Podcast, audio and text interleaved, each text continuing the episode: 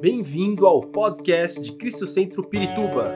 Para ficar sabendo sobre tudo de nossa igreja, acesse cristocentro.org.br ou siga-nos através do Facebook e Instagram como Cristo Centro Pirituba.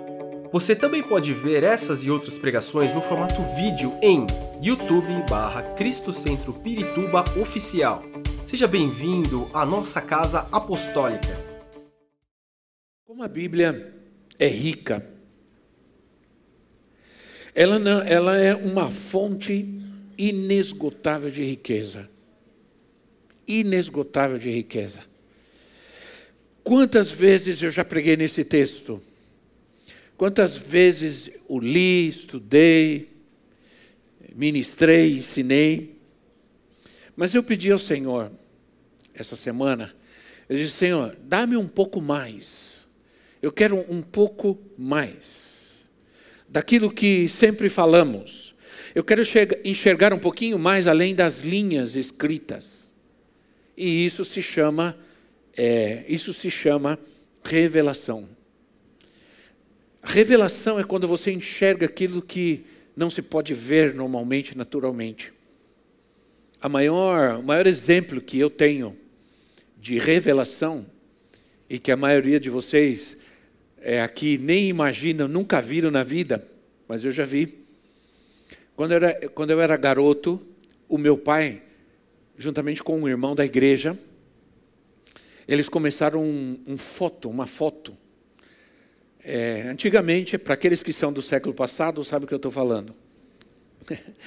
Você, você eu, eu ainda sou do tempo, e boa parte de vocês aqui, que a foto a foto era preto e branco. Só a foto de casamento era colorida no começo. Aquelas fotos grandes. Aí colocava o casal dentro de uma. De, em cima de uma rosa, dentro de uma casinha de João de Barro. Né? Eu sei. Aí tirava foto lá no jardim. É, e, enfim. Mas eu me lembro muito bem que eu, às vezes, eu ia ajudar meu pai e, e eu lavava as fotos, eu ajudava a lavar as fotos e ajudava a tirar as fotos para documentos, aquelas fotos 3 por 4 branca e preta com uma plaquinha com a data. Mas o mais interessante, o mais interessante disso era como se fazia. Você hoje as coisas são demais, né? Porque você ia naquele lugar, tirava uma foto e você tinha que esperar no outro dia para ir buscar. Porque havia todo um processo que se chama revelação. Ah, então você, ele pegava aquele filme, levava num quarto escuro, né, tirava aquele filme da câmera, tratava ele, depois colocava ele numa, numa tipo de um projetor, né, de uma luz um projetor que tinha uma luz, pegava o papel em branco, em branco, e colocava embaixo. E refletia aquela luz naquele papel. Deixava por 10 ou 30 segundos, se não me lembro, e depois você tirava aquele papel, aquele papel está em branco, não tem nada. Você olhava, não tem nada aqui. Aí você coloca num, colocava num líquido, um líquido chamado revelador e deixava lá com o tempo, começava a aparecer a imagem. Começava a aparecer um pé, uma cabeça, né? começava a aparecer a imagem, e de repente, aquela imagem é, era formada naquele papel. Não tinha nada ali, e de repente aquela imagem começa a aparecer. E você descobre, ah, então é isso que está aqui. Era ali que você descobria se a foto ficou boa ou não. Um dia, hoje você tira a foto, ah, saiu com o olho fechado. Saiu assim, você apaga, põe outra, tira outra. Naquela época, meu amigo, saiu com o olho fechado, adeus. né? Adeus. Então, é, na verdade, é, isso é revelação. Alguma coisa está ali, mas você não vê, você não consegue enxergar. Isso é revelar, é revelação. Então, quando a gente ora e pede ao Senhor, Senhor, dá-me uma revelação. É isso, pelo menos a maioria deveria fazê-lo. A gente faz como pastores, como pregadores, a gente ora a Deus. A pregação, ela é, uma, ela é um conjunto, ela é uma arte, ela é um conjunto de algumas coisas. A, a pregação, ela, você pode pegar a pregação da internet e pregar, acabou. Hoje em dia, a coisa mais fácil que tem, 100 pregações, 300 pregações, né? Agora tem um pastor anunciando, compre o meu livro de pregações. Você vai é, é tem 300 pregações, você pode pregar na sua igreja, assim fica tudo mais fácil. Mas a pregação ela é um conjunto de coisas. Ela, ela, ela envolve o, o estudo da palavra, o conhecimento, claro, o estudo da palavra, mas ela, ela envolve a revelação do Espírito Santo, mas ela também envolve a experiência do pastor, do pregador com Deus. Amém, irmãos? Ah, é possível você pregar a palavra sem conhecer ao Deus que você prega? É possível, tem muita gente que faz isso. E você tira é, a pregação de qualquer lugar, mas a verdade é que a pregação ela deve ser uma experiência com Deus, com o Espírito Santo, que nos leva a enxergar e a ver aquilo que está escondido e é revelado. É, a Bíblia diz e é sobre isso que nós estamos fal falando, que as nossas obras devem brilhar. Diga comigo, brilhar. brilhar. é? Tinha um hino que a gente cantava na igreja é, é, que dizia assim: brilhando, brilhando, brilhando, alguma coisa assim, quero brilhar. Lembra? Você lembra, né, Joe? É. é cadê o Joe? Não está aqui. É, a gente fala brilhando, brilhando, lembra? É, a Bíblia diz que nós devemos brilhar, e isso fala de conduta, que as nossas obras devem brilhar. Isso fala de conduta, isso fala de comportamento, isso fala de influência. Também fala de uma identidade, a identidade de um discípulo de Cristo. Suas obras devem brilhar. E o propósito de brilhar é para que as pessoas vejam. É para que as pessoas vejam as nossas obras e glorifiquem a Deus. E glorifiquem, isso é, minha conduta, meu comportamento deve glorificar a Deus. E não escandalizar o homem. Vamos tentar falar um pouco sobre isso. A atitude de dizer, a atitude de dizer: a mim não me interessa o que as pessoas pensam, não me interessa o que as pessoas acham de mim, eu falo o que eu penso, eu vivo o que eu quero, não estou nem aí com ninguém. Isso não é uma atitude de um cristão, de um filho de Deus. Não é. Um filho de Deus, um discípulo de Cristo, ele se preocupa com o seu modo de vida. Ele se, ele se preocupa com o que ele fala, onde ele anda, onde ele vai, o que ele se preocupa com a sua conduta, seu comportamento diante dos homens. Quantos dizem amém a isso? A Bíblia diz em alguns textos que nós devemos cuidar das nossas atitudes e cuidar da, da, da, do nosso comportamento, da nossa conduta diante do mundo para que vejam as suas obras. Façam para que vejam as suas obras. A Bíblia também diz: ai daquele por quem vier o escândalo. Então, o que, o que quer dizer o escândalo? O escândalo é um comportamento, é uma atitude que não convém a um discípulo de Jesus. Isso provoca escândalo. Nós temos uma grande responsabilidade como cristãos. Por exemplo, qual é a ideia que o mundo tem de um cristão, de um crente com relação à bebida? Hã? Que o crente não bebe. Então, quando de repente você vai numa festa e todo mundo está bebendo e você entra na história e começa a beber também, o que, que você provoca? Um escândalo. Agora, a atitude de dizer, não me interessa, ninguém tem nada a ver com isso, não é correta para um filho de Deus. Se aquilo provoca escândalo, o apóstolo diz assim: eu tudo eu posso, mas nem tudo me convém. Quer dizer, eu tenho que prestar atenção. Eu me lembro, eu trabalhava com um. um nem vou falar o ano. Cheira mofo, se falar o ano. É, no meu primeiro emprego, eu trabalhava com um rapaz. Eu, eu me lembro o nome dele, chamava Jair. E ele era de uma determinada denominação, de uma determinada igreja. E é, eu, eu, ele me convidou um dia, ó, oh, vamos na minha casa, eu toco piano, vamos lá em casa, vamos almoçar, é, e a gente é, passa o dia comigo e tudo. Aí eu, eu fui um dia. Aí chego lá, é tudo crente, todo mundo crente, pai, a mãe, de croque no cabelo, tudo. Aí não, nós sentamos. aí colocou uns hinos, tinha um órgão, um piano na casa dele, começou, começamos a cantar, que alegria, que bênção. Começamos a cantar alguns hinos antigos, e tocando. Quando nos sentamos à mesa para comer, começou a sair cerveja debaixo da pia, da geladeira, e pá na mesa. E aí, ele perguntou para mim assim: Você se escandaliza se a gente beber? Eu o que, que eu ia falar, meu Deus?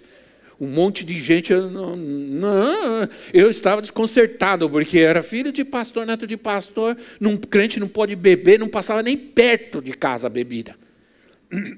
Eu estava escandalizado.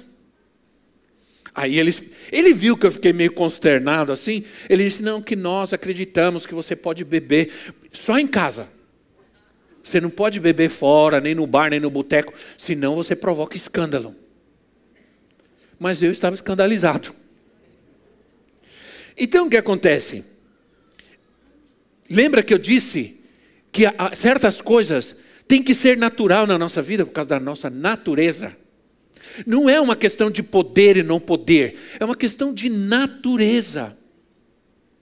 A minha natureza, não me, eu não tenho a natureza do porco, eu tenho a natureza do gato. Um exemplo que eu dei. Então, Ai daquele por quem vier o escândalo. Quinta, quinta-feira, e quinta-feira está sendo muito bom, quinta-feira, nosso tempo de oração, de palavra. É, eu aproveito para fazer a propaganda, né? Eu falei sobre o perdão e a humildade.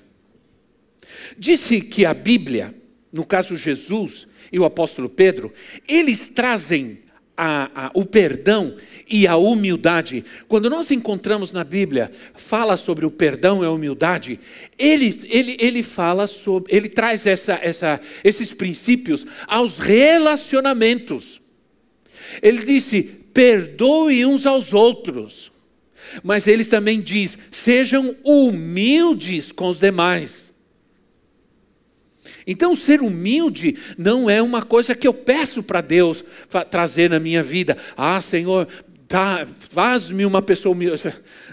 O Senhor nunca vai te fazer humilde. Você que tem que ter atitude e comportamento. Você tem que se preocupar se as suas atitudes, se o teu comportamento, sua maneira de falar, de se comportar, não manifesta orgulho. Você tem que ter esse cuidado, essa preocupação. É isso que a Bíblia nos diz. Aí, é, é, o sal e a luz são muito importantes. Naquela época, o sal e a luz do sol eram muito importantes para a vida. Hoje nem tanto. Hoje os médicos estão dizendo, não come muito sal. Não come muita comida salgada. Se você vai no hospital, então, qual é a característica da comida de hospital? Sem sal. É, terrível. Então, Jesus usa essa metáfora aos seus discípulos para que, e diz que eles devem mostrar suas obras, ou seja, justiça. Tudo que eles são e fazem deve, deve refletir a, deve refletir a mente e a vontade de Deus em Cristo. E os homens devem ver a luz, devem sentir o sabor do sal, mesmo que rejeitem, não importa. Então, o testemunho, e esse é o meu tema de hoje, né? Boas obras são testemunhos. Testemunho não inclui só palavras, mas inclui obras, comportamento, atitude. O meu testemunho não é só dizer quem eu creio, quem eu sou e quem eu creio, mas o meu testemunho, ele deve ser expressado em obras que glorifiquem a Deus. Então vamos falar alguma coisinha sobre o sal. O sal era usado naquela época para muitas coisas. Era usado para temperar, tempero, como nós usamos hoje. Não era tanto, mas era usado. Mas ele também era usado e, e muito, era muito usado para conservar. Era um conservante. Claro, não existia geladeira, não existia freezer. A carne, por exemplo, ela era conservada com o sal. Hoje, hoje em dia, não sei se ainda existe, mas em muitos lugares é, do nordeste, do norte do país, onde não tem luz, tudo se conserva a carne, daí onde surgiu a carne de sol, o charque, o jabá, que eram carnes que eram conservadas no sol, com sal e sol com sal e sol, com sal e luz. Com sal e luz. Então se conserva. E ah, também era usado, o sal também era usado como fertilizante. Eu vou ser direto. É. às vezes a gente corre o risco de ser muito prolixos. E isso não é bom. Eu quero ser direto como foi Jesus, porque Jesus não ficou tecendo detalhes sobre isso, porque ele sabia que aquelas pessoas, elas já sabiam o que era o sal, para que servia o sal, quais eram as características do sal. E nós também já sabemos. Então, eu quero dizer uma coisa: o sal era extremamente importante, era extremamente efetivo se ele fosse puro. Não servia para nada se ele tivesse impurezas. Assim, se o sal, e o Senhor fala sobre isso, se o sal tiver impurezas, ele não serve para nada.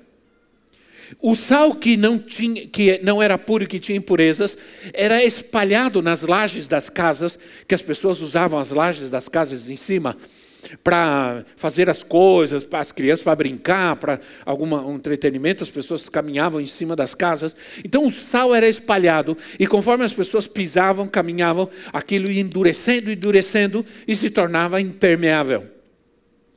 Só para isso servia. Então, é, o sal só era efetivo se ele não tivesse impurezas. Naquela época, o sal impuro não servia para nada. O sal impuro continua sendo sal. Ele não deixa de ser sal, mas ele se torna, ele perde seu significado, ele perde a sua importância, ele perde sua essência, ele perde sua qualidade. Um crente que não faz a diferença nesse mundo, um crente que tem um comportamento mundano, ele é sal impuro. Jesus diz: Vocês são a luz do mundo, vocês são o sal da terra. É um sal impuro. Que tipo de sal eu sou? A Bíblia diz que nós é, não devemos só fugir do mal, mas nós devemos fugir de toda aparência do mal. Diz: fujam de todo mal. Não, fujam da aparência do mal. Se apare, parece ser mal, mesmo que não seja, foge disso. Isso fala de comportamento, maneira de falar, de vestir. O, o, o, falar de uma pessoa denuncia a condição do seu coração, da sua alma. Uma pessoa mundana, ela se expressa de uma maneira mundana. Uma pessoa mundana se veste de uma forma mundana. Não é uma questão de poder ou não poder, é uma questão de natureza. Então, é. A Bíblia diz que nós devemos fugir da aparência. Se nós perdemos o sabor, não servimos para nada, nem para Deus, nem para o mundo. A gente fica no meio do caminho, como ficou a mulher de Ló. né? E coincidentemente, ela virou uma estátua de sal. Virou uma estátua de sal. Então, não, não, não seguiu para o propósito de Deus, não voltou para trás, ficou no meio do caminho. É, Lucas capítulo 14, versículo 34. Lucas 14, 34, 35 diz assim: Lucas 14, 34, 35. O sal é bom, mas se ele perder o sabor, como restaurá-lo? Não serve nem para o solo, nem para o adubo.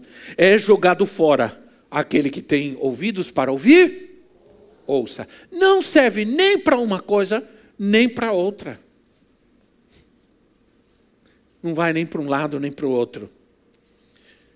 O sal, quando é colocado nas feridas, ele arde. Lembra, antigamente não tinha nada, não tinha mentiolate, não tinha mercúrio cromo, ralou o joelho, metia a mãe vinha com aquele monte de sal assim, pá, e você. Ah, né? Metia sal, meu Deus do céu. Eu não sei, antigamente a coisa. Aí a gente sobrevivia. Sim ou não, irmãos? A gente sobrevivia. Eu me lembro, eu, nós estamos. Coquinho, lembra de coquinho? Coqueiro. Aqueles coquinhos eram uma delícia, aqueles coquinhos. A gente pegava a pedra e pá, e ficava todo mundo embaixo. Um dia uma pedra daquela veio no, no menino, na minha frente, e pá, mas abriu um buraco. E nós saímos correndo apavorados. Chegou na casa do menino, a mãe ficou apavorada. A mãe entrou na cozinha, pegou um monte de café assim, pá. Pó de café, claro, pó de café. Aí nós fomos pronto-socorro. Chegar lá, aquele buraco cheio de pó de café. Aí eu me lembro que a enfermeira falou: que, que é isso aí? E a mãe falou: é pó de café. E por que, que a senhora. Então as pessoas antigamente, né, irmãos? Tinha umas coisas assim. O sal era colocado em feridas. E o sal arde. Traz cura, arrependimento. O evangelho, quando ele é pregado, ele provoca ardidura ele toca ferida. Ele tem que doer. O evangelho que é pregado, que é soft light, que não, não mexe com nada, com, não toca na vida, não provoca dor, não, não diz ai, uh, não, não, é o evangelho, porque o evangelho ele é sal da terra. Ele, ele vai, ele vai, ele vai arder. Porque a Bíblia diz que Deus provoca a ferida, mas ele também traz a cura. Ele faz a ferida, mas ele também traz a cura. Então o Evangelho, é, é, quando ele vem em nossa vida, arde, tem que doer, senão não é o Evangelho que traz a cura. A dor, ela é necessária. Ninguém quer sentir dor, mas às vezes a dor, ela é necessária para que a gente saiba que existe alguma coisa que não está bem, que existe uma ferida. Então, o sal faz a diferença. Uma pitada de sal muda o sabor. Não importa o tamanho da obra, mas uma vida comprometida com o reino de Deus sempre vai trazer benefícios, sempre vai, vai, vai abençoar essa terra, sempre vai abençoar a casa, a família. Amém, irmãos? Então, o profeta diz que ele traz a cura, mas ele também provoca a ferida. Agora vamos falar alguma coisa sobre a luz. A verdadeira luz é o servo sofredor. A verdadeira luz é o servo escolhido. A verdadeira luz é Jesus Cristo. Quando ele nasceu, diz a Bíblia que a verdadeira luz veio ao mundo. Que o reino das trevas, onde havia trevas, brilhou a luz, diz a palavra. Então, é, Isaías capítulo 42, versículos 6 e 7. Isaías 42, 6 e 7 diz assim: Eu, o Senhor, o chamei em retidão, segurei firme a sua mão, eu guardarei e farei de você um mediador para o povo e uma luz para os gentios, para nós para abrir aos olhos aos cegos, para libertar da prisão os cativos e para livrar do calabouço os que habitam na escuridão. Eu farei de você uma luz para o povo de Israel. E, e, e, Isaías 49 também fala sobre isso. Uma luz para o povo de Israel e uma luz para os gentios, que somos nós. as, as boas obras. Então, elas são o comportamento do povo do reino, por meio do qual o mundo pode ver a Deus, pode conhecer ao Senhor. A nossa luz são as nossas obras, e elas são uma expressão daquele que é luz nessa terra. Mas há algo importante que nós precisamos entender. Isso está em Filipenses 2,15. Muito importante que você precisa entender. Filipenses 2,15 diz assim: Para que venham a tornar-se puros e irrepreensíveis, filhos de Deus, inculpáveis no meio de uma geração corrompida e depravada, na qual vocês brilham como estrelas no universo, na qual vocês brilham. Então o que eu quero dizer para você é o seguinte: a palavra brilhar aqui é a palavra no grego foster, que significa corpo luminoso, que significa luminária, que significa portador da luz. Então você não é uma pessoa iluminada. Você não é como a lua que reflete a luz. Você não é um corpo celeste, você é um ser vivo, você é luz. Você é luz, diga eu sou luz. Que está lado, você é luz. Nós não somos iluminados. Você é uma luminária, você é um iluminador. Por isso a Bíblia diz que você deve brilhar, que as suas obras devem brilhar. Por quê? Porque nós temos a natureza de Cristo. Se Ele é a luz, eu sou luz, porque eu tenho a luz. Diz a Bíblia em Gênesis que a terra era sem forma e vazia, e escuridão dominava toda, toda, toda a terra, e disse Deus: haja luz. E veio a luz, e a partir da luz, tudo foi criado. A palavra veio.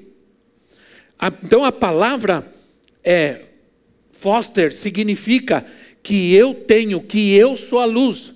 Por que as trevas estão avançando tanto? Por que as trevas estão avançando tanto? Porque nós não estamos andando é, nesse mundo em nossa verdadeira natureza. Esse é o problema. Porque é uma questão de natureza. Eu sou luz, essa é minha natureza. Tudo de ruim acontece nas trevas, na escuridão. Né? Tudo. Ninguém quer fazer alguma coisa ruim no, na, na, claridade do dia. Todo mundo espera chegar à noite. Aí sai tudo, né? Sai tudo para fora, meu Deus do céu. Acontece que as trevas é um sinal da falta da ausência, é ausência de luz. Trevas é ausência de luz. Onde não há luz, há trevas. E onde há trevas, você pratica o que quiser, faz o que quiser.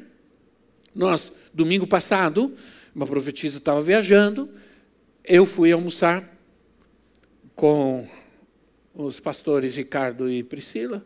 Nós fomos aí almoçar num, num restaurante. E uma moça nos atendeu. E nos atendeu, e a gente brincando, conversando, daqui a pouco ela veio de novo, e, e daqui a pouco ela perguntou se nós éramos crentes. Vocês são crentes? Nós somos. É, é, disse, acho que foi a pastora Priscila disse, nós somos, é, nós somos crentes, claro. E é, ela disse, é, eu percebi. E aí ela disse, e esse aqui é o nosso pastor. Apontou para mim. Ah, isso aí eu percebi na hora, ele tem todo jeito. Eu, eu nem eu nem estava me esforçando para isso. Entende o que eu quero dizer? Eu não estava me esforçando nem para ser crente, nem para ser pastor. Eu sou crente. E eu sou um pastor. Essa é a minha natureza, eu tenho que viver assim. Eu não, aí, de repente, até fiquei pensando, mas será que eu fiz, falei? Né? Não é possível que ela só olhou assim, é, viu alguma coisa. E às vezes as pessoas nos interpelam e perguntam isso. Ah, eu percebi. Outro dia nós estávamos no restaurante e o rapaz que nos atendeu, disse, vocês são evangélicos? E nós somos. Nós somos três pastores. Nós somos, nós somos pastores. Eu percebi, estava na cara. Entende? É uma questão de natureza. Vocês são o sal da terra, são a luz do mundo. Não há uma individualidade, isso que eu quero dizer. A Bíblia diz: vocês são. Vocês são. Né? Não é você é a luz do mundo, não. Vocês são. O mundo jaz nas trevas. E o Senhor, sendo a luz do mundo, Ele nos envia para sermos luz. Diga luz. A palavra do Senhor nesse texto não foi para pessoas individualmente. Foi para um coletivo, para a igreja enquanto corpo, porque fala sobre o corpo. Ah, Jesus diz assim: se os teus olhos tiverem luz, todo o teu corpo terá luz. Todo o teu corpo terá luz. Então a igreja como corpo, nenhum de nós pode ser sal ou luz adequadamente sozinhos. Ninguém diz amém, mas eu creio. Você, se você não está, escuta bem, se você não está junto com a igreja, você pode ser sal sozinho, não. Você pode se tornar insípido sozinho. Vai ser coletivo, adequado. Você pode ser uma luz que vai se apagando sozinho sem a igreja. Tem gente que pensa que pode viver sem a igreja. Eu não preciso da igreja para buscar Jesus. Eu não preciso da igreja para orar. Você vai se tornar sal insípido, luz apagada. Tira, tira lá a, a, a brasa lá da churrasqueira, lá, tira ela do, do, do braseiro. O que, que acontece? Ela vai se. Só que ela não apaga de uma vez, ela vai apagando, perdendo calor pouco a pouco. E vai morrendo. Né? É isso que acontece. Você diz assim: vós, vocês são a luz do mundo. Ele não diz vós sois a luz do mundo, não. Vocês são a luz do mundo. Isso é corpo. A palavra nesse, nesse texto não foi individual, mas igreja. Toda espiritualidade individualista é um câncer, é uma doença. Células cancerosas são células que começam a agir diferente dentro do corpo. Elas não querem mais fazer parte do corpo. Elas começam a agredir o corpo. Diga alguma coisa, irmão. Né?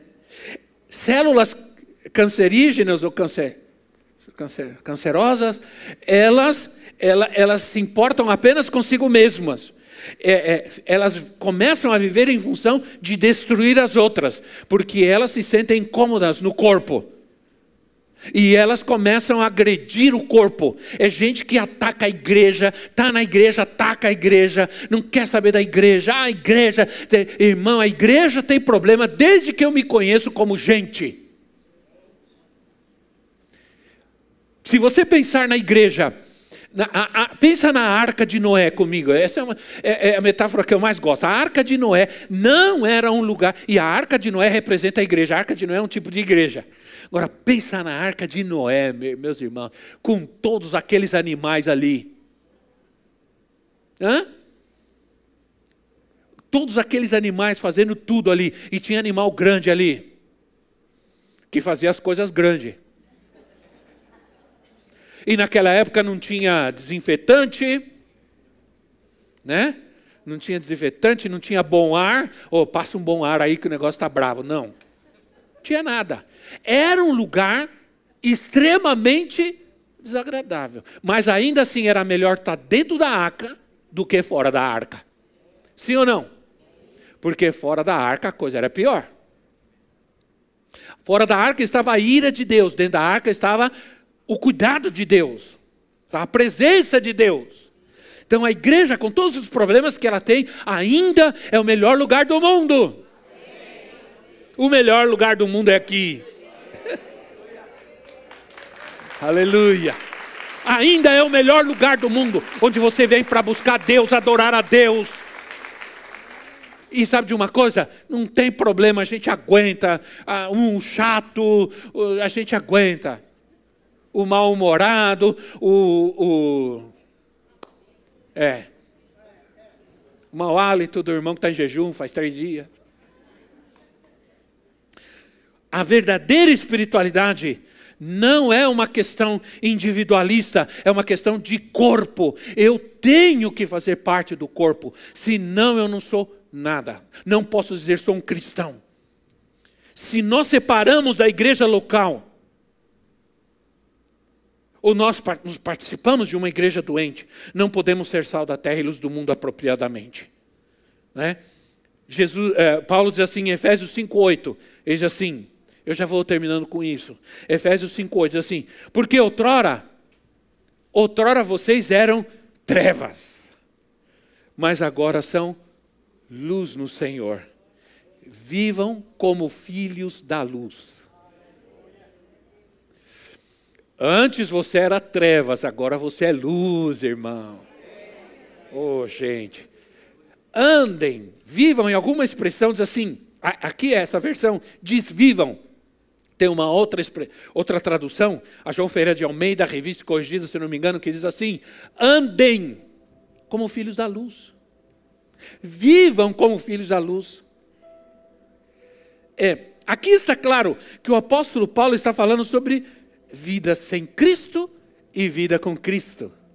Vida pagã e vida cristã. Vida na escuridão e vida com Cristo na luz. É. Vivam como filhos. A palavra filhos aqui é a palavra tecna, vem da palavra tecnon, que fala de um filho legítimo, filho herdeiro. Legítimo, não é um filho adotivo, é um filho legítimo, um filho que tem a mesma natureza, o mesmo sangue, a mesma natureza. Nós somos gerados em Cristo e temos a mesma natureza de Cristo. Filhos daquele que é luz. Por isso eu tenho que ser luz. Vida com Cristo é vida na luz. Andem como filhos da luz, vivam, se comportem, tenham procedimentos, não de trevas, fala de um de um padrão diário, de um comportamento diário. Fala sobre o caráter de uma pessoa. O caráter é aquilo que eu sou. Né? O caráter é aquilo que, que vão colocar lá. Né? Na minha lápide lá. Né? Vamos colocar: esse era. Oh, o poderoso fulano de tal. É. Me lembro que uma vez, uma, a, a pior pessoa da cidade morreu. Pior pessoa da cidade morreu. Ninguém gostava daquele homem. Ninguém, era insuportável. Aí um dia ele morreu. E tinha gente que achava que ninguém ia no velório dele, estava cheio, sabe por quê? Porque as pessoas queriam, foram para ver o que iam falar sobre ele. Isso o povo é assim mesmo, né, irmão? povo gosta de uma conversa. Aí todo mundo estava lá esperando, quero ver, porque tinha uma pessoa na cidade, um crente, e eu gosto de pessoas assim. Nós temos pessoas assim aqui na igreja. Nós temos, por exemplo, uma, eu tenho uma pessoa que eu prezo muito e tenho muito carinho, que é o irmão Nelson. Irmão Nelson, você nunca vai ouvir uma, uma, uma palavra negativa do irmão Nelson, né? ele sempre tem uma palavra de alento, de ânimo. Às vezes ele é chato, mas ele é, né? né? mas é uma pessoa que sempre tem uma palavra de ânimo. Nesses 30 anos, quase, né, irmão Nelson? Nós estamos juntos. Sempre ele passa lá, ele me dá um abraço e ele me dá uma palavra de ânimo. Sempre. Estamos avançando, vamos, apóstolo, está uma bênção, nós vamos seguir em frente. Sempre, sempre. Sempre foi assim. Tem gente que é assim. Aí tinha um homem na cidade que ele era assim. Ele nunca falava nada. Ele sempre achava alguma coisa boa na cidade. Mas o povo inteiro foi lá ver, se ele ia chegar e falar alguma coisa. Aí ele chegou, olhou, olhou. Aí ele parou assim, olhou e disse assim: É, ele tinha dentes muito bonitos. Ele achou alguma coisa para dizer. Entende? Nós vamos ser pessoas assim. capazes de encontrar a beleza de Cristo, de manifestar a beleza de Cristo, e as pessoas serem capazes de dizer: só Cristo pode fazer isso na vida dessa pessoa. Ele é de Cristo, ele é luz. Um dia, uma pessoa chegou aqui e falou assim para mim: Você terminou o culto, ela veio, me abraçou e disse: Você é iluminado. Aquelas coisas meio estranhas, né? Iluminado. E eu disse: Não, eu não sou iluminado, eu tenho a luz que é Jesus. É diferente, né? Você pode ser iluminado por outras razões, mas eu estou a luz porque eu tenho Jesus. brilha, Senhor, em mim, brilha na minha vida. Manifesta-te esse mundo através de mim. Quantos querem isso? Quantos querem isso? Vamos colocar em pé nosso lugar. Esperamos que esta mensagem tenha te inspirado e sido uma resposta de Deus para a sua vida. Quer saber mais sobre Cristo Centro Pirituba? Siga-nos nas redes sociais no Facebook, Instagram e YouTube, ou visite nosso site em cristocentro.org.br.